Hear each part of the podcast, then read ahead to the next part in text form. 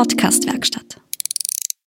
Herzlich willkommen bei Sitzfleisch, dem 48,9 kmh schnellen Zeitfahr-Podcast mit Florian Kraschitzer und Christoph Strasser.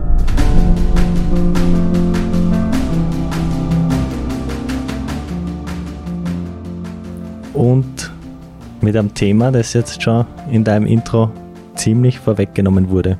Wir werden heute nämlich eine kleine Zwischenepisode einlegen und über den King of the Lake reden. Das haben wir gar nicht so wirklich geplant gehabt. Ich habe gar nicht äh, mir erträumen wollen, dass ich da so gut dabei bin, dass man da irgendwie eine ganze Episode drüber reden kann.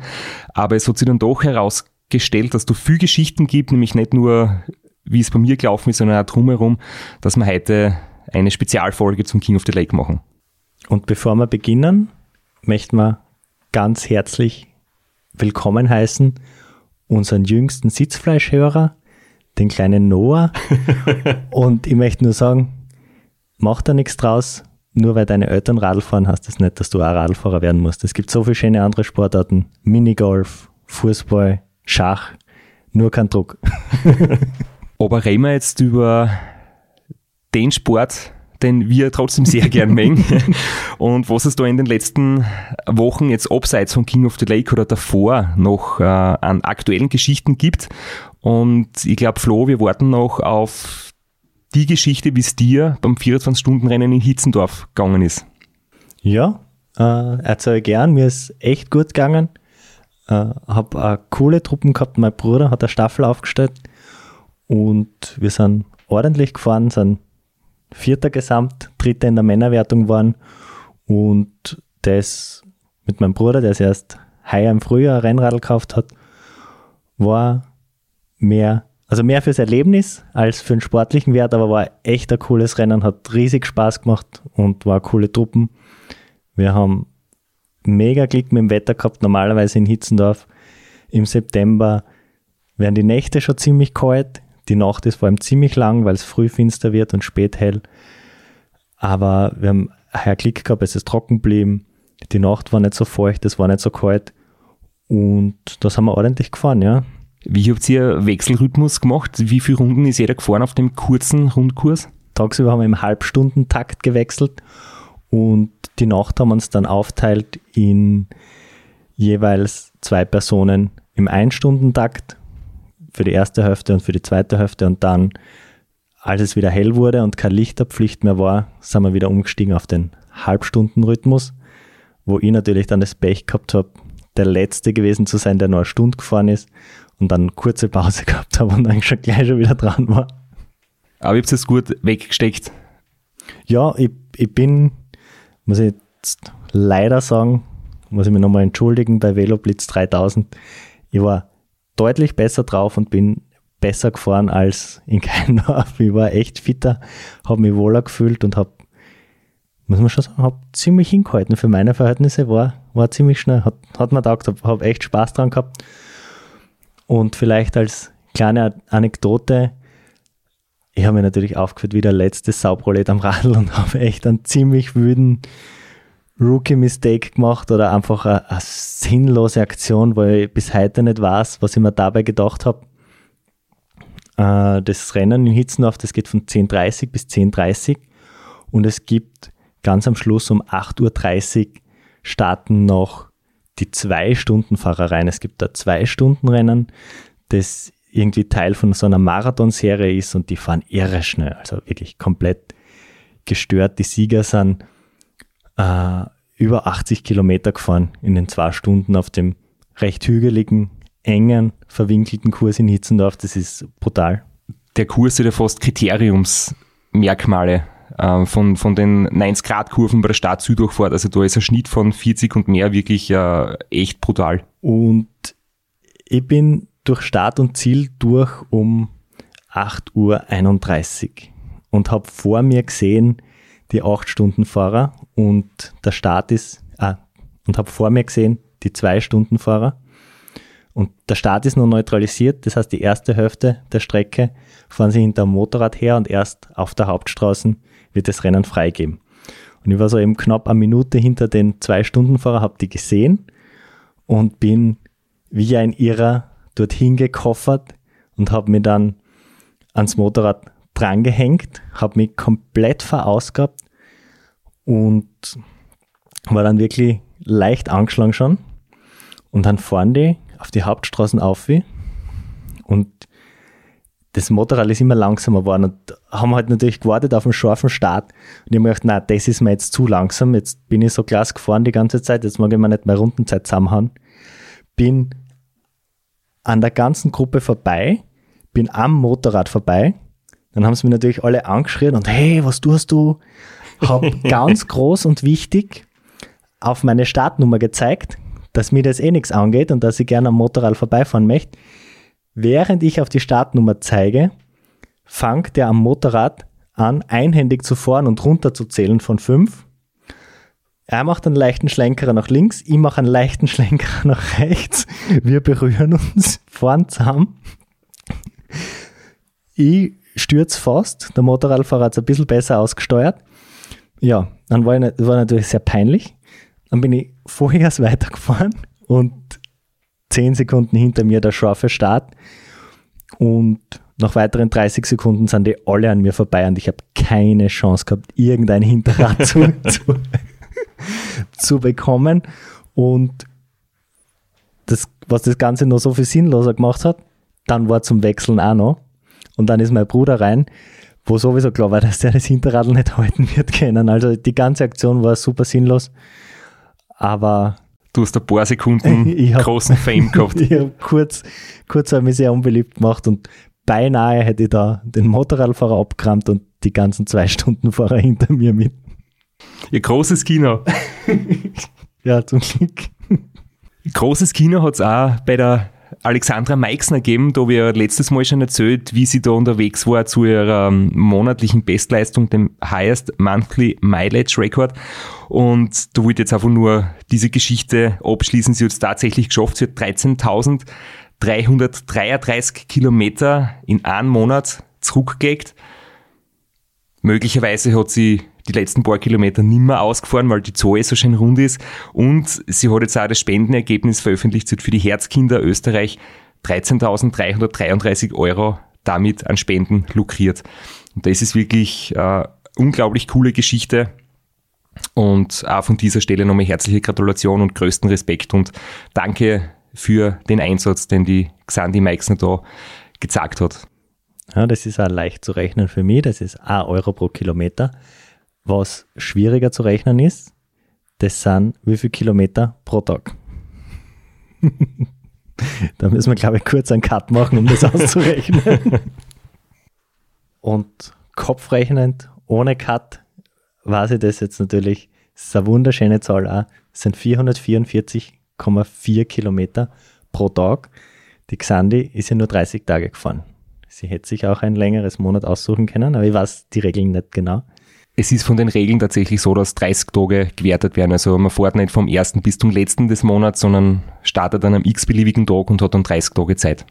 Nachdem du da normalerweise das, das Housekeeping machst, haben wir heute für die heutige Episode Werbung verkauft? Oder?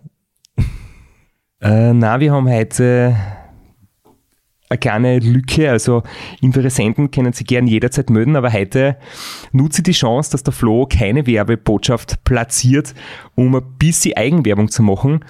Und zwar kommt jetzt im Herbst wieder verstärkt die Vortragszeit natürlich äh, mit den aktuellen äh, Situationen, wo es jetzt nicht unbedingt eine Fülle an Terminen gibt. Aber es gibt im Oktober doch Vortragstermine, vor allem in Niederösterreich. Und da bin ich am 8. Oktober in der Gemeinde Kilb am 21. Oktober in Kirchberg am Wagram und am 29. Oktober in Baden. Da wird man ähm, meinen Vortrag sehen können, würde mich sehr freuen, wenn ihr vorbeischaut und für alle ganz kurz entschlossenen am Samstag, dem 25. September, also morgen, Dom im Berg in Graz bei Real Talk. Da sind drei Vortragende zu je 15 Minuten und da siege das ein bisschen als Challenge, dass du in 15 Minuten wirklich ganz kurz auf den Punkt kommst und darüber redest, was man sich im Alltag äh, mitnehmen kann an guten Tipps für mentale Stärke und für Ziele erreichen. Ja, die regelmäßigen Podcast-Hörerinnen werden wissen, was für Schwierigkeiten du hast, auf den Punkt zu kommen. ich werde einfach einen kurzen Ausschnitt vorspielen, gekürzt und geschnitten. Dann kommen wir jetzt zum eigentlichen Thema uns, unserer heutigen Episode. Und zwar reden wir über das King of the Lake oder über den King of the Lake, kurz Kottel.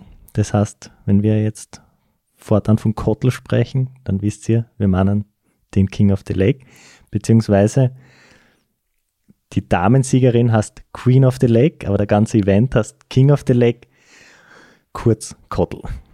So, das war jetzt ein langer, komplizierter Einsatz, um zu erklären, worum es geht. Ein 47,2 Kilometer langes Einzelzeitfahren mit knapp 200 Höhenmetern. Es sind, oder es waren heuer 1400 Starter aus 26 Nationen am Start. Und der Titel King bzw. Queen of the Lake wird sich ausgefahren in folgenden Kategorien. Elite, Amateure, äh, Amateure am Zeitfahrrad und am Rennrad, Männer, Frauen, Altersklassen. Und dann gibt es noch Vierer- und Zehner Mannschaften. Wobei die Mannschaftszeit von alle mit Rennradl stattfinden, also ohne Aufleger, ohne Zeitvorrat, aus Sicherheitsgründen. Und deswegen äh, ergibt sich das dann auch, dass immer die Solofahrer schneller sind als die Vierer- und Zehner-Teams, was am ersten Blick ein bisschen komisch wirkt, aber das liegt halt daran, dass die Zeitfahrräder nur für die Solofahrer möglich sind. Wir haben das Rennen schon oft besprochen, auch in den zwei Folgen mit dem Baranski war das immer wieder Thema. Das ist so der Fixpunkt irgendwie für alle und der spätere Sieger hat es im Interview auch so schön gesagt, da kommen alle zusammen, da kommen die Marathonfahrerinnen zusammen, die Zeitfahrszene, die Triathlon-Szene und immer mehr verstärkt auch die Ultraszene. Also das ist wirklich so ein Fixpunkt im Jahr für alle, die irgendwas auf dem Fahrrad zu tun haben, auf dem Fahrrad zu tun haben und schnell auf dem Fahrrad fahren, fahren wollen oder müssen. Und das ist deshalb echt ein super Event, der groß angenommen wird, auch in der ganzen Region verankert ist inzwischen. Und du bist auch Stammgast dort.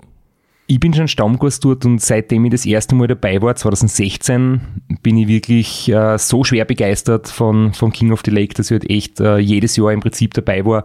Es ist wirklich die Atmosphäre, die Stimmung, die Strecken, es ist erstens wunderschön, es ist die Strecke da komplett gesperrt und ich muss sowieso sagen, Zeitfahren ist für mich einfach die geilste Disziplin im Radlfahren. Du, du liegst am Radl, du bist wirklich schnell unterwegs, der Wind pfeift da um die Ohren oder um die kahlrasierten ja gut, Beine, zumindest um die Knie, weil der Unterschenkel soll ja verdeckt sein. Und du schaust vom Tacho, versuchst irgendwie gleichmäßig der Tempo zu fahren. Es steht immer der Fünfer vorn bei die kmh. Und da gibt's keine taktischen Spielchen, keine Strategie, da gibt's wirklich nur Mann gegen Mann ohne Windschatten. Das finde ich einfach wirklich eine, eine saukoole Disziplin. Und da bin ich nicht der Einzige, weil es ist ja so, dass die Anmeldungen immer sehr schnell ausverkauft sind und da gibt's auch, auch Wartelisten und es werden dann die, die Plätze quasi verlost, weil ein Vielfaches von den tatsächlichen Startern eigentlich gern mitfahren würde. Deswegen ist schon mal die erste Hürde, einen Startplatz zu ergattern und dann die zweite Hürde, ja, so schnell wie möglich um den See zu brettern. Und da hat sich halt herauskristallisiert, dass so diese ominöse Schallmauer von einer Stunde wirklich etwas ist, das ganz, ganz viele knacken wollen und, und jedes Jahr einige schaffen, aber halt meistens nur eine Handvoll Fahrer, die es tatsächlich unter einer Stunde schaffen. Mir ist das bisher noch nicht gelungen und ich habe mir heuer wieder mal vorgenommen, dass das heuer hoffentlich gelingt. Aber ich muss gleich vorweg eins erzählen, nämlich von meiner Vorbereitung. Die war nämlich nicht ganz so ideal. Wir haben vorher im Off, im Vorgespräch noch gerätselt. Wir sind ja beides keine Läufer und waren so ganz schockiert, dass der Wout van Art vier Tage vor der WM laufen geht. Und also wenn wir zwar sieben Kilometer laufen, also ich weiß es von mir, ich habe dann drei Wochen Spotzen und kann mich nicht bewegen. Und so ähnlich professionell hast du die dann ebenfalls auf das King of the Lake vorbereitet. Ja, bei mir war es ähnlich, wobei beim Wout van Art ist vielleicht noch ein Unterschied. Der kann halt Zeitfahren und Bergfahren und Sprinten. Vielleicht ist das der entscheidende Faktor. Wir kennen jeweils eins ganz gut oder maximal beim zweiten. Weil wir kennen ja maximal eins ganz gut und nicht diese drei Disziplinen. Vielleicht wird sich dadurch was ändern. was er jedenfalls kann, anscheinend laufen ohne Muskelkater. Bei mir war es so, ich habe vor einigen Wochen schon hätten wir eigentlich einen Termin gehabt für die Besteigung des großen Priel. Das ist ein 2500 Meter hoher Berg in den Kalkalpen in Oberösterreich. Und zwar hat mich da der Wolfgang Fasching gefragt, ähm, der eh bekannt ist und hoffentlich einmal zu uns auf Besuch kommt äh, in den Podcast. Der hat mit Servus TV eine Sendung über den ganzen Sommer, wo er mit verschiedenen Menschen, die halt irgendwie eine Geschichte haben oder äh, speziell bekannt sind in der Bergszene oder im Radfahrkollegen vom, vom Wolfgang. Und mit denen geht er auf bestimmte Berge, die schönsten oder, oder bekanntesten Berge in Österreich. Und für einen großen Priel hat er mich gefragt, ob ich ihn begleiten möchte, den Klettersteig auf. Und ich habe gesagt, naja, grundsätzlich gerne, aber ich bin mein Leben lang noch nie klettern gewesen und ich gehe maximal im Herbst zwei, drei Wochen mehr auf Berge, wo ich das dann auch wirklich gut verkraft und im Sommer kann ich das nicht machen, weil dann bin ich danach einfach fix und fertig und, und es geht nicht. Dann hat sich der Termin eigentlich von kurz nach dem 24-Stunden-Rekord in den Herbst rein verschoben, wegen Schlechtwetter und wegen Verschiebungen. Und dann ist so der Termin gewesen, dass wir 14 Tage vor dem King of the Lake am Gipfel des großen Priel gestanden sind. Es war der Aufstieg für mich echt schwer. Wir haben das von vornherein auch so geklärt, also falls jetzt Bergsteiger äh, uns zuhören, es war schon sehr hart für mich und es ist ja nicht ungefährlich. Wir haben aber zwei Bergführer gehabt, die mich da vor allem begleitet und mir geholfen haben. Ich habe von vornherein gesagt, ich habe keine Erfahrung. Das ist sicher nicht ideal, so einen schwierigen Klettersteig zu gehen. Aber das war ausgeredet, es war alles gut abgesichert. Es hat hoffentlich gute Kameraaufnahmen gegeben, die nächstes Jahr irgendwo im, im Zuge von Bergwelten ausgestrahlt werden. Nur das wirkliche Problem war dann der Abstieg. Das ist auch zwar nicht mehr der Klettersteig, aber doch recht schwieriger Weg, steinig, steil.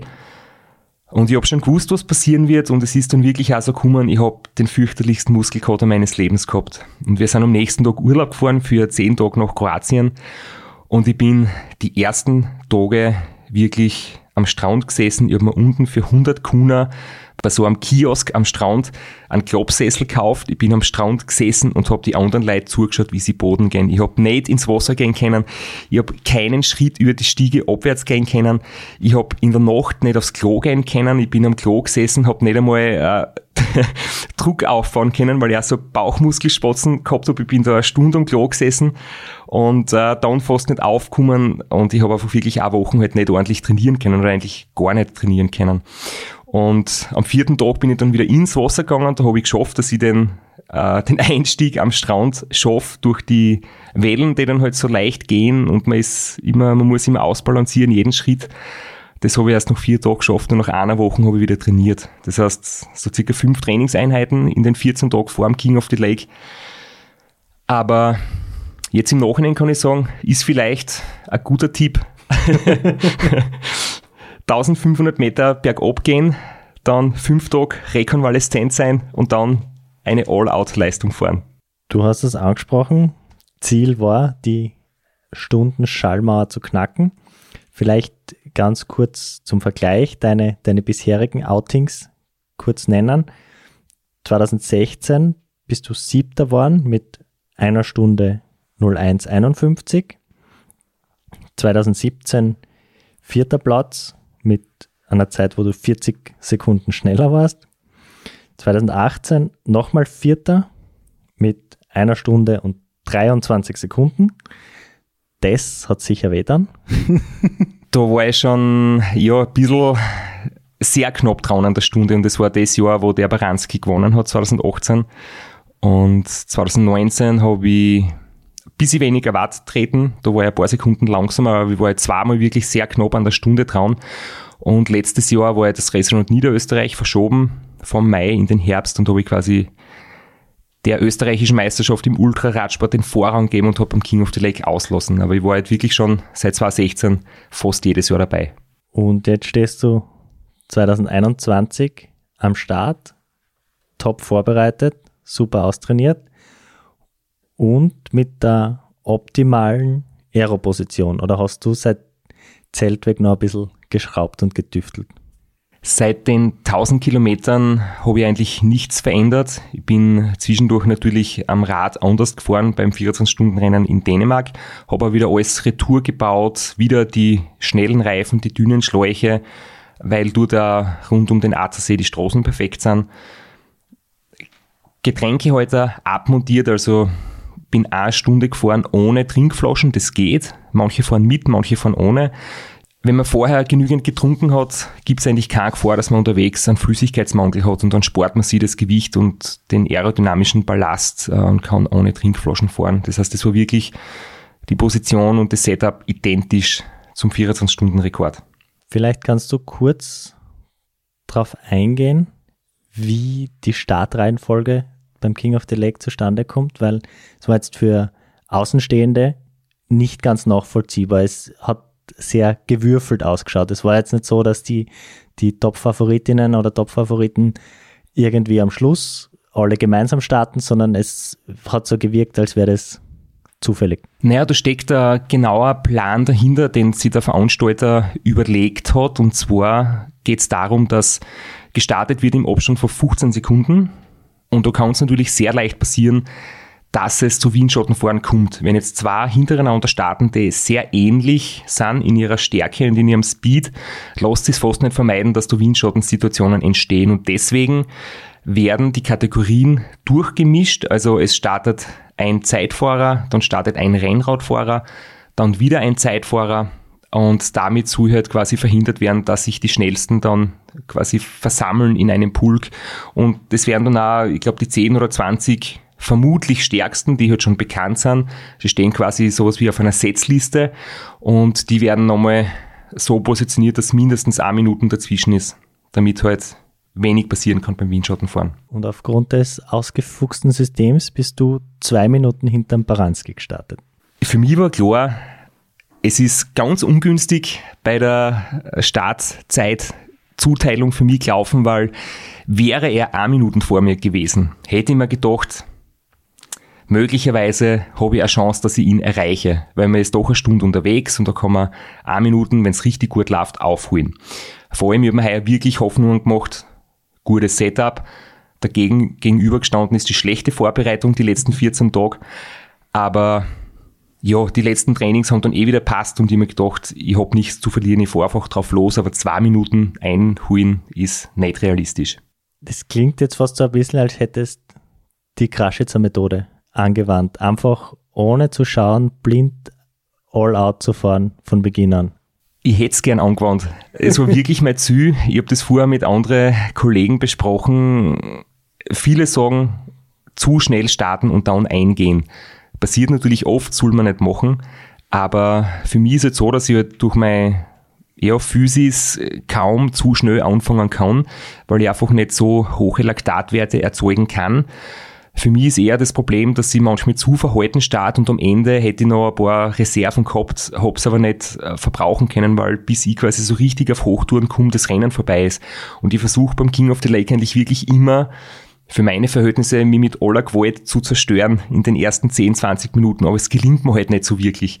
Und ich habe heuer einfach äh, im Prinzip nicht wirklich viel auf die Watt geschaut. Ich bin etwas anders gefahren. Ich versuche sonst meistens sehr kontrolliert und konstant zu fahren. In der Ebene Gas geben, am Berg ein bisschen rausnehmen, dass man quasi ungefähr die Watt gleich haltet, aber nicht bergauf zu viel anzudrücken. Und ich habe das heuer anders gemacht, nämlich bergauf deutlich schneller und in der Abfahrt eher lockerer treten, dafür die Position ganz gut einnehmen, ganz klein machen, ganz niedrig machen, ganz eng die Schultern ja, und mit der Taktik habe ich versucht, auch einen schnellen Start hinzulegen und dann habe ich gedacht, wenn man bis zur Hälfte gut unterwegs ist, dann kommt eine gute Moral dazu und dann läuft es in der zweiten Hälfte sowieso gut. Du bist das Rennen jetzt schon ein paar Mal gefahren. Hast du unterwegs irgendwie so Wegpunkte, wo du schaust, ah, letztes Jahr war ich da nach 20 Minuten, diesmal nach 19 Minuten, wo du dann unterwegs schon merkst, ob es gut geht oder Tatsächlich habe ich das ja, ich schaue mir immer den südlichsten Punkt an, da fährt man eben so einen Anstieg und da oben ist eine 90 Grad Rechtskurve und die kann man auf der Karten recht gut oder recht schnell in der Trainingsaufzeichnung dann rausfüttern und das war so mein erster Punkt, wo ich meine Zeit verglichen habe. Und jetzt machen wir es ein bisschen spannend, bevor du jetzt weiter sagst und uns erzählst, wie die Zwischenzeit dort war. Hören wir uns ein paar Einspieler zusammengeschnitten aus der ersten Rennhälfte an. Der Wahnsinn und der King of the Lake 2018 ist gerade rausgefahren. Vor äh, einer Minute, nämlich der Markus Baranski, hat sich gerade auf den Weg gemacht. Und jetzt wird schon schon langsam an, denn in zwei Minuten kommt dann auch der Mann, der heuer 24 Stunden Weltrekord aufgestellt hat. Ich glaube 11, 12 Weltrekorde, nämlich Christoph Strasser um 13.45 Uhr. Also in einer Minute, auf den konzentrieren wir uns jetzt ein wenig.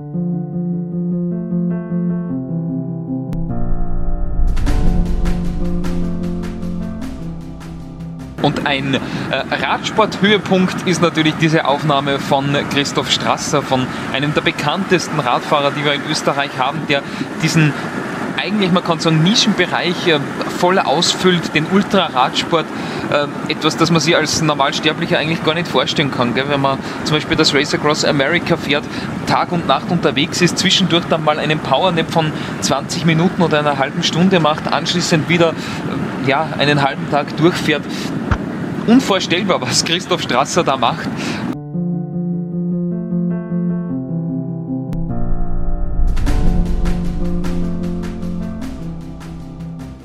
Und der ist hier wirklich optimal unterwegs, hat aber jetzt äh, einen Mann, der ihm die Bestzeit in äh, Weireg abgenommen hat, nämlich der Italiener Tommaso Donai, zwei Sekunden schneller nach 12 Kilometer als Straße, aber die beiden sind da unterwegs mit Schnitt jenseits 49 km/h diese Zwischenzeit noch 12 Kilometer, die siehst du ja nicht, aber du hast, wie wir vorher besprochen haben, eben deine eigenen Punkte auf der Strecke. Genau, ich habe da gar nichts mitgekriegt, wie schnell ich wirklich unterwegs bin. Ich habe mich jetzt auch nicht so super gut gefühlt. Die, ja, ich bin nicht einfach gefahren und habe mir gedacht, ich schaue nicht zu sehr auf den Tacho. Aber ich habe dann schon gesehen, bei circa der Hälfte, bei dieser Rechtskurve, war ich um 1 Minuten und 20 Sekunden schneller wie meine Bestzeit vor drei Jahren. Und da habe ich gedacht, irgendwie, das kommt mir komisch vor, weil ich habe mich jetzt nicht so gut gefühlt, dass es Rückenwind gebe. Also entweder habe ich mich da doch verschaut, weil ich tue mir sonst oft so mit einem Edding irgendwo am Rahmen oder auf irgendwo markieren oder was aufschreiben, wie so die Zwischenzeit ist, dass ich es nicht vergiss. Das habe ich mir nur gemerkt und ich habe mir gedacht, naja, da habe ich mir wahrscheinlich in meiner Erinnerung irgendwie Erinnerungslücke aufgemacht und das mit 1 Minuten 20 kann eigentlich nicht stimmen. Aber spätestens nach der Abfahrt warst du dann ein bisschen sicherer oder hast gedacht, naja, könnte schon stimmen, dass ich ganz schnell unterwegs bin? In der Abfahrt habe ich wieder profitiert vom Kettenblatt 56, weil das war das erste Mal, dass ich da wirklich bergab ordentlich mittreten habe können. Zwar nicht mit voll Power, aber doch äh, ist es besser als nur bergab ruhen habe wunderschön mich an die Positionsvorgabe gehalten. Ähm, Schultern schmal machen, Kopf einziehen. Und das Gute war wirklich an, an dem Nachmittag hat die Sonne genau von hinten reingescheint. Und jetzt hast du während der Fahrt den eigenen Schatten auf der Straße gesehen. Und hast du immer schön kontrollieren können an dem eigenen Schattenwurf, ob du die Schultern breit werden lässt oder ob du die Schultern schön schmal hast. Das hat wirklich im Kopf ein bisschen geholfen. Und dann habe ich jetzt versucht, den Schwung mitzunehmen, recht lang, damit mit 55, 60 in der Ebene dahin zu fahren. Und dann irgendwann habe ich in einer Kurve vor mir verschwinden gesehen einen schwarzen Radlfahrer, der sehr schnell ausgeschaut hat mit, mit hohen Socken und einem neongelben Helm. Das ist, der hat das gleiche Outfit wie der Baranski, aber das gibt's nicht, ich kann den nicht eingeholt haben. Ähm, dann ist er bei der nächsten Kurve schon ein bisschen größer zu sehen gewesen und das, ja, das ist tatsächlich er zwei Minuten vor mir gestartet. Der muss einen schwarzen Tag erwischt haben, dem muss fürchterlich schlecht gehen.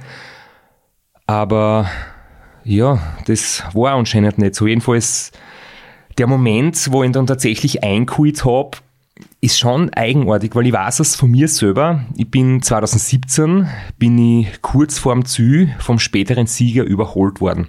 Und wenn du beim Zeitfahren überholt wirst, ist das total anders wie bei Langstreckenrennen, weil da hast du keine Ahnung, was hinter dir passiert. Du hast keine Informationen über die Zwischenstände. Du kannst auch nicht nach hinten schauen, weil dann verdrehst du den Kopf und bremst mit dem Höben im Fortwind.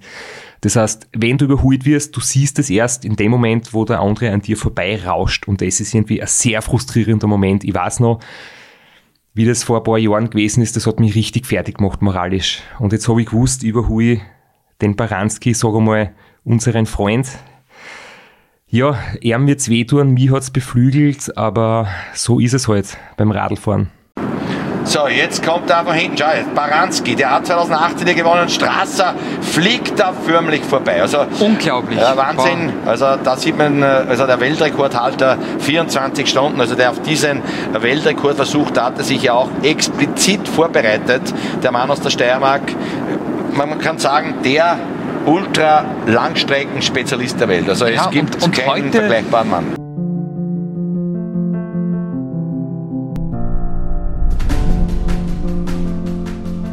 Ist er unglaublich schnell unterwegs. Bei der ersten Zwischenzeit eben noch Dritter gewesen. Das könnte wirklich der erste Tagespodestplatz sogar für Christoph Strasser werden. Er war eben vor drei Jahren schon einmal auf Platz 4. Da hat es ganz knapp nicht geklappt. Aber wenn wir ihn heute sehen, das, das schaut so dynamisch aus, das schaut so schnittig aus, so schnell aus. Wirklich toll, wie das Christoph Strasser macht. Jetzt unabhängig davon, ob du denkst, der Baranski hat einen schlechten Tag gehabt, aber es gibt natürlich schon einmal einen Schub für die letzten 20 Minuten zu wissen, ich habe einen ehemaligen Sieger überholt. Äh, wie, wie sind die Strecken eigentlich? Also wie verteilen sich die Höhenmeter und wie sind dann eigentlich die letzten 20 Minuten? Grundsätzlich ist die erste Hälfte sehr flach und sehr schnell. Da fährt man so Richtung Süden. Und die zweite Hälfte wird dann halt wesentlich hügeliger. Also bei der Halbzeit am südlichsten Punkt hat man eigentlich einen recht langen, zwar nicht steilen, aber den längsten Anstieg. Und die letzte Hälfte ist dann mit einigen Wellen und der Buchberg, fünf Kilometer vom Zür, sogar 13 Prozent. Also da ist so richtige Rampen drinnen.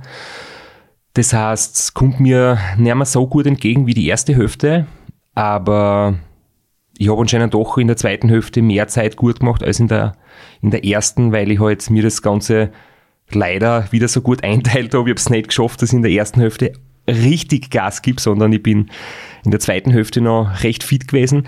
Aber trotzdem, ich kann mich erinnern, das war die letzten Jahre immer so, du fährst jetzt schon am Limit und du denkst da immer wieder so, boah, heute ist, glaube ich, nicht mein Tag. Ich habe mir zu viel vorgenommen, es wird sich die Stunde wieder nicht ausgehen. Und dann denkst du so, naja, bis zur Hälfte, bis zu dem längeren Anstieg gebe ich noch Gas und danach, wenn es nicht mehr geht, dann rolle ich halt ins Ziel.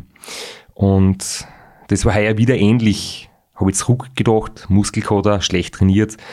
Ich fahre einmal bis zu dem höchsten Punkt und dann werde ich wahrscheinlich fürs zweite Ding einfach eingehen. Dann habe ich gesehen, ich bin 1 Minuten 20 schneller. Dann habe ich Markus Baranski überholt und das sind immer so kleine Momente, wo du denkst, ich darf jetzt nicht locker lassen. Ich würde so gern lockerer angehen am Schluss irgendwie und es ist so hart, aber man ist halt dann so in dem, in dem Flow drinnen, überholt viele Fahrer, die früher gestartet sind, die nicht ganz so schnell unterwegs sind und irgendwie bei jedem Überholmanöver denkst du so, jetzt darf ich nicht locker lassen, jetzt ein paar Minuten muss ich noch durchhalten und irgendwie geht's dann auch und ja, diese Momente, wenn du dann halt merkst, du hast wirklich einen, einen sehr, sehr guten Konkurrenten oder einen der allerbesten überholt, das motiviert halt natürlich dann schon sehr. Ganz am Schluss gibt es dann noch die Ortsdurchfahrt Seewalchen mit einer, also jetzt technisch nicht anspruchsvollen, aber nach einer Stunde All-Out-Belastung am Aufleger, nicht zu unterschätzenden Rechtskurve auf die Brücke und dann auf die Zielgerade.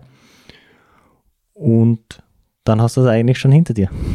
Ja, und die, die letzten Kilometer, also nach diesem 13% steilen Buchberg, da sind nochmal einige Wellen drinnen. Und die Rechtskurve äh, bei kurz vor, vor dem Zug quasi ist natürlich auch deswegen schwer, weil man halt wirklich so abschüssig hinkommt. Du kommst mit 60 km hin.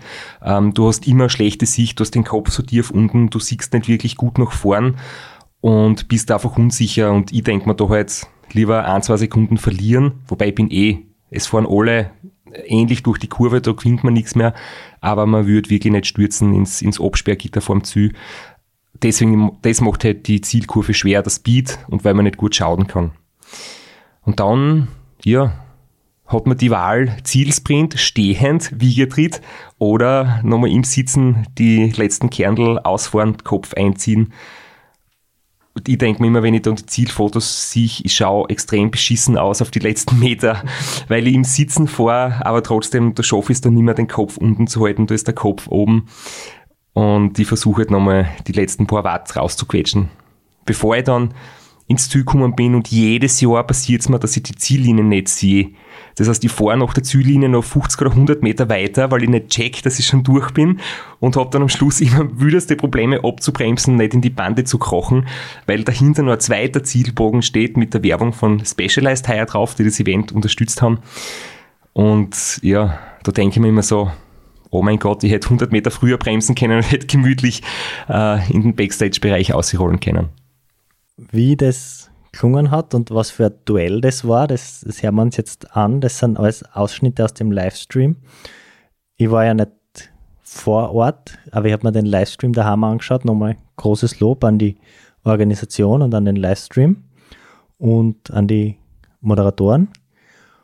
Und falls noch weiß nicht, der Zimtschnecken-Korrespondent benötigt wird, ich stelle mir auch gern zur Verfügung nächstes Jahr, um vielleicht ein paar Zielinterviews oder so zu machen. Obwohl der Kollege, der die Zielinterviews gemacht hat, das natürlich auch sehr gut gemacht hat.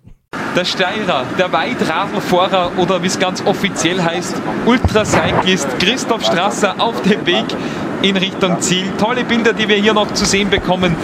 Gleich ist jetzt schon die Agerbrücke vor ihm erkennbar. Die Zeit läuft bei 57 Minuten und Wahnsinn. 20 Sekunden. Wahnsinn. Er biegt jetzt, das ist eigentlich eine der schwierigsten Kurven, ganz zum Ende noch einmal ja, auf die Agerbrücke ein. Ja, da bist schon ein bisschen ausgelaugt und ausgepumpt. Aber Christoph Strasser macht es. Ich bitte auch die Zuschauer hier im Zielgelände zu applaudieren. Er wird heute auf das Podest kommen. Das scheint jetzt schon so gut wie sicher. Christoph Strasser beendet den King of the Lake, beendet unser Einzelzeitfahren um den Attersee Walter und das in einer tollen Zeit von unter einer Stunde. Ja, das wird eine Zeit äh, knapp unter, vielleicht sogar noch unter 58 und er ist da, jawohl, 57, 4 54. Wahnsinn. Ich habe ja gesagt, da wird der Schnitt nicht mehr viel runtergehen. 58, 9, jetzt müssen wir warten, denn äh, es kommt Heckel. Heckel war bei der Zwischenzeit 2 um, äh, ja, war um äh, 16 Sekunden schneller als Christoph Strasser. Das wird noch ganz, ganz spannend, aber Christoph Strasser hat einmal die schnellste Zeit, also Streckenrekord für King of the Lake Fahrer, also für die Amateure. Äh, hier Spichler war ja da bis jetzt der schnellste mit 58, 45. Diese Zeit hat er mit 50 Sekunden schneller pulverisiert, Christoph Strasser. Also, aber ob es sich heute für den King of the Lake ausgeht, das wissen wir in Kürze, denn Tobias Heckel, der Deutsche vom Next Level Racing Team, war bei der Zwischenzeit in Nussdorf um 16 Sekunden schneller als Christoph Strasser. Also das wird hier noch ganz, ganz spannend. Sehr spannend ist es wirklich gewesen. Also ich habe ich bin schon interviewt worden, man hat natürlich ein paar Minuten Zeit zum Verschnaufen, wenn man hyperventiliert halt, wenn man ins Ziel kommt und ist dementsprechend schwer ansprechbar. Aber ich bin da nicht gefragt worden, was ich dazu sage, ob ich mir das erwartet habe. Jetzt habe ich da die, die schnellste Zeit jemals unter den Amateuren. Die Elite fährt natürlich ein paar Minuten noch schneller. Ähm, und ich überhaupt nicht gewusst, worum es geht, weil das, das Streckenrekord ist, war mir überhaupt, war überhaupt perplex und dass ich da in Führung bin, habe ich mir auch nicht erwartet.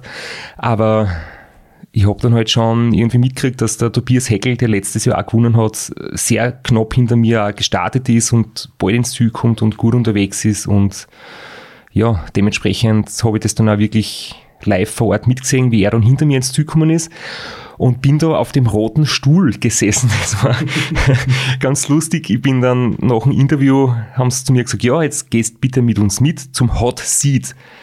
Und ich habe mir gedacht, was ist das für eine Geschichte? Was ist ein Hot Seat bitte? Hoffentlich nicht das, was wir in einer unserer früheren Episoden über das Racer Feuerstuhl besprochen haben. Nein, es war nicht der Feuerstuhl, es war wie beim Skifahren, dass der zwischenzeitlich Führende auf diesem Sessel Platz nimmt und dann, wenn, wenn er verdrängt wird, dann kommt da wieder der neue Führende. Und da bin ich dann ein paar Minuten auf diesem Feuerstuhl gesessen und war dann wirklich ein Augenzeuge, wie dann der künftige Sieger auf die Zielgeraden einbogen ist. Es, es schaut ganz gut aus, glaube ich, weil er auf diesem letzten Kilometer bestimmt. Ich glaube, dass es knapp nicht ausgeht. Etwas schneller fahren kann als davor. Christoph Strasser oder Tobias Heckel? Weiter, ich möchte da nicht widersprechen. Ich weiß, du bist unser Mathematiker hier im Moderationsteam. Du bist der, der da die Hochrechnungen ja, knapp, aufstellt. Jetzt, knapp, jetzt, knapp, jetzt. Es wird unglaublich knapp. Tobi Heckel, er ist in der Abfahrt drinnen. Er kann hier natürlich den Schwung mitnehmen, aber noch geht er nicht auf die Brücke rauf. Neun Sekunden hat er noch Vorsprung bei der 1000 Meter Marke. Neun Sekunden. Also da kommt es jetzt drauf an. Da darf nichts mehr passieren. Wie kommt er da raus? Ah, das ist, glaube ich, ganz gut gelungen. Jetzt ist er auf der Zielgeraden und er hat noch ungefähr eine halbe Minute. Es müsste sich ausgehen für Tobi Heckel, dass er zum zweiten Mal in Folge King of the Lake hier am Attersee wird. Schau dir das an, da wird noch angefeuert, da wird applaudiert. Die. Besucher rufen ihm Hopp, Hopp, Hopp zu. Und Steht gleich knapp. dürfen wir gratulieren weiter. Ganz knapp. Und er hat's, glaube ich. Er hat's. Wir schauen auf die Zeit. Wer liegt vorne? Sechs Sekunden. Unglaublich. 57, 48, Tobias Heckel. Holt, ja, das ist noch knapp geworden. Zehn Sekunden hat ihm Christoph Strasser von äh, der letzten Zwischenseite Nussdorf noch rüber abgenommen, aber hat es knapp noch reingebracht. Also unglaublich spannend. Da fährt Christoph Strasser, Amateur-Streckenrekord hier in, äh, beim King of the Lake, die elfte Auflage. Und Heckel, der Vorjahressieger, schau, der kann gar nicht mehr der Position gehen, so hat sich der geplagt.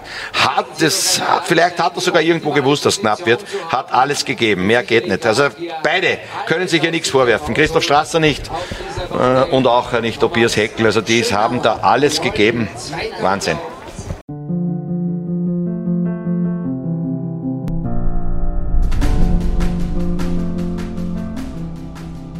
57, 48 und somit um sechs Sekunden schneller als Christoph Strasser. Und so wie im letzten Jahr darf ich dich dann wieder auf den roten Stuhl bitten, den Sieger. Gratulation, unfassbar. Ja, erst einmal danke und ja, dass der so ein Mann wie der Christoph überhaupt da, da ist und, und einfach ein Vergleich es ist ein Topmann, der fährt 24 Stunden Weltrekorde und stellt sich da hin über eine Stunde und macht es da. Und es ist einfach geil, mit solchen Leuten da zu racen. Und es ist einfach da, darum macht man diese, diese Veranstaltung einfach mit, weil da kommt einfach aus, aus, aus der Marathonszene, aus der Zeitfahrszene, aus der Ultraszene alle zusammen und man kann sich mal über eine Stunde um den See messen und es ist trotz all dem Wettkampfstress trotzdem hier immer familiär alles und es macht einfach Spaß, sich da da Rennen zu fahren, in Österreich allgemein. Da klingt er ja schon wieder recht frisch, aber wir haben das auch im Off kurz besprochen, wenn man sich den Livestream angeschaut hat, der Unterschied bei der Zieldurchfahrt zwischen dir und dem Tobias Heckel, na, zwischen dir und dem Tobias Heckel, er war schon eklatant. Also du bist zwar angestrengt und leicht schnaufend, aber vom Radl abgestiegen, gestanden, war alles relativ unspektakulär. Und der Kollege, der ist da hyperventilierend in der Wiese gelegen und hat nicht so ausgeschaut, als würde er die nächsten paar Minuten wieder zum Leben erwachen. Der Max Kinselbauer, mein Trainer, war ja auch zuschauen. Und er hat da wirklich ähm, sehr, sehr gutes Wissen und er weiß ungefähr, was in, in diversen Athleten abgeht, stoffwechseltechnisch. Und er hat gesagt, er schätzt halt, das ist nur so jetzt sein Bauchgefühl, dass, dass ich halt mit einem sehr niedrigen Laktatwert ins Ziel gekommen bin, weil ich einfach nicht so eine hohe VO2 Max habe, weil ich nicht so in den roten Bereich fahren könnte. Ich bin nicht der Dieselmotor. Und äh, der Tobias zum Beispiel oder auch der Baranski, der, der, der ist im Ziel auch sehr hergehängt und ich habe kurz so Geräusche gehört, die irgendwie so aus der Mogengegend gekommen sind. Äh, jedenfalls, ähm, bei denen ist der Laktatwert einfach deutlich höher, weil sie viel mehr in roten Bereich fahren können. Deswegen ist man dann auch, glaube ich, so unterschiedlich drauf. Also ich könnte es gerne, dass ich mich so verausgabe, aber ich kann es einfach nicht. Das heißt aber nicht, dass ich jetzt lässiger bin, besser, cooler, weil ich da mit, mit weniger Schnaufen ins Ziel komme als Dieselmotor kannst du nicht so hochdrückig fahren wie als Benzinmotor mit Superbenzin betankt oder so, als, als ganz einfaches Beispiel. Ich habe es schon angesprochen, jetzt haben wir es nochmal im Interview gehört, deswegen kommen wir jetzt auch zu den Honorable, jetzt auch zu den Honorable Mentions, so ist das Wort. Ich habe schon angesprochen, im Interview haben wir es jetzt nochmal gehört, die Ultraszene war stark vertreten, deswegen kommen wir jetzt auch kurz zu den Honorable Mentions aus der Ultraszene. Gibt es da ein deutsches Wort auch dafür?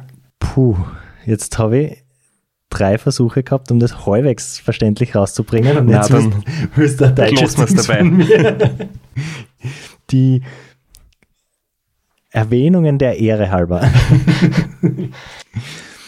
Und zwar haben wir auf dem zehnten Platz die Anna Kofler, die Siegerin der Challenge 2020, 2021, auch schon Gast bei uns im Podcast, die ja schon so ein bisschen durchklingen hat lassen, dass sie vielleicht in Zukunft mehr Zeitfahren fahren möchte.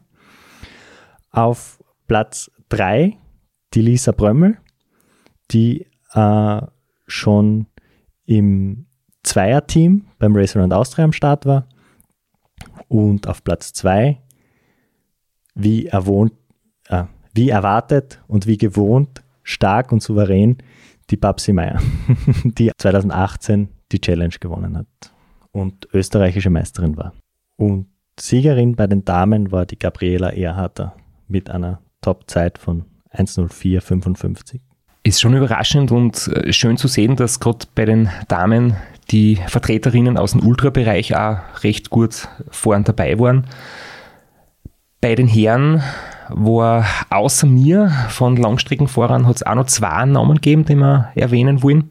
Äh, Dominik Danscher, der ist 20. geworden, mit wirklich einer Topzeit ganz knapp an der Stunde gekratzt, auch mit neuem Zeitfahr-Setup den ganzen Sommer über dran getüftelt. Und Manfred Zöger, eigentlich Mountainbiker oder kommt vom Mountainbike, war beim Run am Start vierter Platz und war Zweiter im Zweierteam beim Race Around Austria heuer. Und der Dominik war bei einigen 24-Stunden-Rennen schon ganz vorn dabei und war heuer beim Race und Austria 1500 lange Zeit vorn dabei, bevor er dann leider ausgeschieden ist.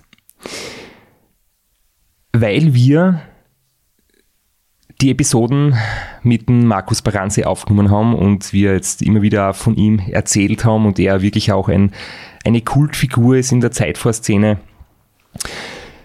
Und ich mit ihm natürlich im Nachhinein auch, wie besprochen, angestoßen habe, weil er hat gesagt, entweder er ist vor mir oder ich muss immer Bier zahlen, also ich habe mein Wort gehalten und es war nicht nur eins. Auf jeden Fall, für ihn war es äh, nicht der beste Tag, er war nicht sehr zufrieden mit seiner Fahrt und ich habe ihn dann gebeten, ob er uns eine kurze Nachricht schickt, die wir jetzt äh, vorbereitet haben. Ja, moin, Straps, Baranski hier. So, wir sind wieder angekommen äh, zu Hause. Es ist ja immer ein ziemlicher Ritt von Österreich nach Hamburg. Äh, hat sich auf jeden Fall aber wieder gelohnt, auch wenn ich mit dem Ergebnis für mich persönlich jetzt nicht so richtig zufrieden bin. Das ist dann einfach so ein bisschen mein Anspruch. Ähm, danke auch für den äh, Nackenklaps, den du mir gegeben hast nach 40 Minuten. Äh, hätte ich nicht mit gerechnet. Mich sprach vorher noch einer an, wird wohl schwer, dass der Strasser dich irgendwie einholt. Da habe ich gesagt, naja, also der wird mich hoffentlich überhaupt nicht einholen, weil er zwei Minuten nach mir startet. Das ging ja doch relativ schnell. Ähm, ganz ehrlich, ein bisschen doof habe ich geguckt. Auf der anderen Seite warst du eh mein Favorit, das wollte vorher auch keiner hören. Dass dann nur mit dem Heckel noch einer minimal schneller fährt, ja, pff, das ist dann halt so, musst du auch mit leben. Ähm, ja, freut mich, dass das alles so gut geklappt hat für dich, dass du endlich auf mich gehört hast, dass du so viel schneller bist mit sogar ein bisschen weniger Watt als sonst immer. Und ansonsten ja, würde ich sagen, sehen wir uns spätestens da wieder, wo wir uns zuletzt gesehen haben, nämlich am Bierstand. Da hast du dich auch ganz gut gehalten. Ich werde jetzt wahrscheinlich nochmal äh, am Wochenende in Almere fahren, bei Monster Zeit fahren, wenn das Wetter so bleibt, wie es ist. Und dann mal in den Winter gehen und dann mal gucken, was alles noch so kommt. Ansonsten, ja, pff, geile Veranstaltung, hast du selber gesehen. Ähm, zum Thema Socken bis zum Knie. Ja, was sieht jetzt scheiße aus? Der links oder rechts neben dem Thron sitzt oder der in der Mitte sitzt oder der Typ, der die Socken nicht ganz bis oben zieht. Denk doch mal drüber nach über den Winter. Ich würde mich freuen, wenn wir nächstes Jahr nochmal was zusammen machen. Wir hören. Bis denn. Tschüss. Was gibt's da zu lachen? Ja, er hat nicht Unrecht, nur ich sage jetzt, Socken bis zum Knie hätten dir diese sechs Sekunden auch nicht gebracht. Also passt, war das die richtige Entscheidung, die halbhohen Socken anzuhaben? Das Schöne finde ich, der Tobias Heckel, der gewonnen hat, hat die Socken gleich gehabt wie ich, nämlich bis zur Hälfte vom Unterschenkel und nicht ganz nach oben. Das heißt, ich muss mir jetzt nicht den Kopf zerbrechen, ob er deswegen vor mir war, sondern zumindest von uns beiden waren die Socken gleich. Beim Baranski waren es etwas höher. Aber das, was er angesprochen hat, ähm, zuerst möchte ich noch verweisen, er hat einen coolen Blogbeitrag, derbaranski.de ähm, bereits über den King of the Lake online gestellt, liest sie sehr lustig, da sind auch nochmal die YouTube-Szenen verlinkt äh, vom Livestream. Und sein Buch, das wir in den Episoden mit ihm besprochen haben, ist mittlerweile erschienen, kann man in meinem Shop auf ultracyclingshop.com bestellen. Und es ist wirklich cool gemacht, sehr schön aufbereitet, praktische Tipps drinnen, gut geschrieben, also wirklich ein Tipp, wo man noch sicher ein paar Hinweise und Tipps holen kann, um schneller zu werden. Die kann man sich holen und man muss nicht alle befolgen. Zum Beispiel die mit der Sockenlänge. und ja, was, was er auch gesagt hat, nämlich mit den paar Watt weniger, ich bin tatsächlich ähm, exakt gleich viel Watt gefahren wie beim letzten Mal, aber um 12 Watt weniger als bei meinem bisher schnellsten Ergebnis. Das heißt, ich habe mit 12 Watt weniger mit circa um zweieinhalb Minuten verbessert. Natürlich, wenn jetzt jemand wissenschaftliche Daten sehen möchte, Temperatur, Luftdruck, Wind, Gewicht vom Radl, Gewicht vom Fahrer, das kann ich nicht liefern. Wir sind Radlrennen und kein wissenschaftliche Studie. Ich kann nur sagen, es war in allen Jahren das Wetter gut, immer angenehm warm, nicht zu heiß. Es war ganz wenig Wind und das minimale, äh, die minimale Windprise ist beim Rundkurs nicht wirklich entscheidend. Natürlich gibt es Einheimische, die sagen, die eine Seite ist am Wasser, die andere Seite ist mehr am, am Berghang, äh, ein bisschen windgeschützt.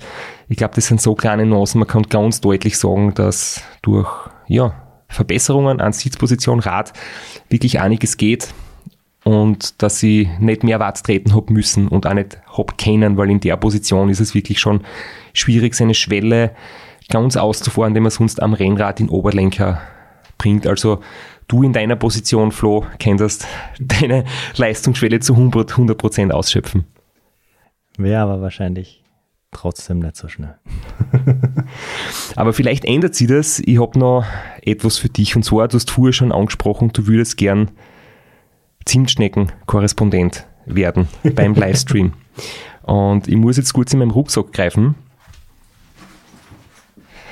es sind einige Teilnehmer und Radlfahrer vor dem Start zu mir gekommen und haben gesagt, hey, danke für den Podcast, sie hören sehr gern und sie haben sich die Baranski-Folgen angehört vor dem Start zum Zeitfahren. Und von zwei habe ich etwas gekriegt für die und zwar, du hörst das Rascheln. Erinnerst du dich ans Reisland Niederösterreich? Da hast du gesagt, ja. Jemand wollte dir Zimtschnecken geben, aber ihr wart vorbei und habt es nicht wirklich geschafft, die zu ergreifen. Ich erinnere mich, ja, die, diese waghalsige Aktion am Straßenrand. und genau die beiden sind zu mir gekommen und haben gesagt, bitte, sie haben was und ich muss das bitte dir überreichen. Das wäre von Racing und Niederösterreich gewesen, nachträglich. Sind jetzt natürlich mittlerweile frisch, aber... Ich wollte gerade sagen, ich hoffe, die sind nicht von meiner.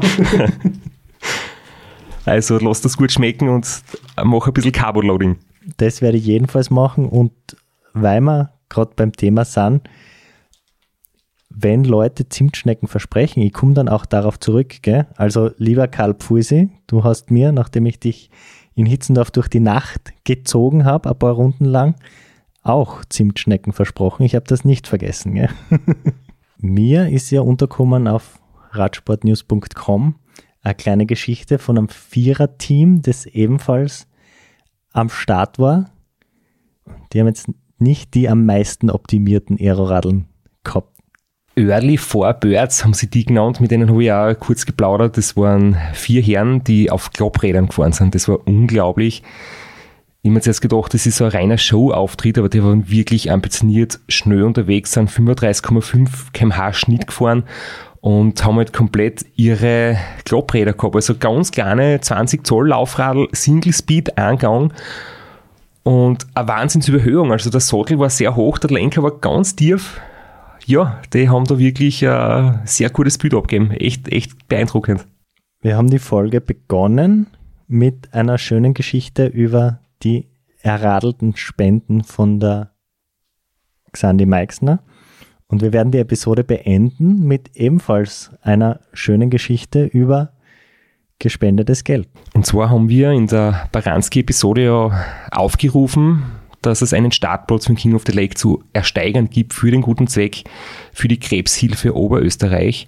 Und zwei Tage später habe ich mit ihm telefoniert und er hat gesagt, ja, es gibt gute und schlechte Nachrichten. Es haben noch nicht so viele Leute sich gemeldet, aber einer davon hat 2000 Euro geboten. Und das hat zuerst irgendwie gewirkt, als wäre das vielleicht ein nicht ganz ernst gemeintes Angebot, aber es war tatsächlich so, dass 2000 Euro reinkommen sind für den Startplatz an die Krebshilfe. Ähm, Uwe Dickmann hat diese Großzügigkeit bewiesen. Jemand, der schon ein Race Across Germany gefahren ist, der immer wieder sich für den guten Zweck einsetzt, der ein YouTube-Video, das sehr gut gemacht worden ist und der ist wirklich sehr engagiert, hat schon viele Spenden gesammelt und möchten uns auch im, im Namen von allen Beteiligten und vom King of the Lake Organisationsteam auch nochmal bedanken für diese großzügige Spende. Der Startplatz ist übrigens vergeben worden, als eigentlich schon der King of the Lake ausverkauft war. Jetzt überlege ich mir, Flo, du hast ja noch nicht mitgemacht. Und wie schaut es eigentlich für dich aus? Ich meine, es hat dort auch Teilnehmer gegeben, die aufgrund ihrer Aktivitäten in den sozialen Medien, weil sie riesengroße Reichweiten haben und ihr Marketing irgendwie auch gewinnbringend für den Veranstalter ist, die Möglichkeit gehabt, einen Startplatz zu bekommen.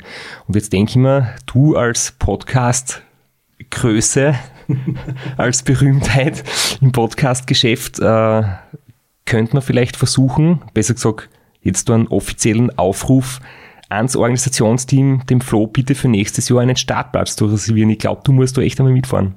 Ich würde sofort teilnehmen, das natürlich auch.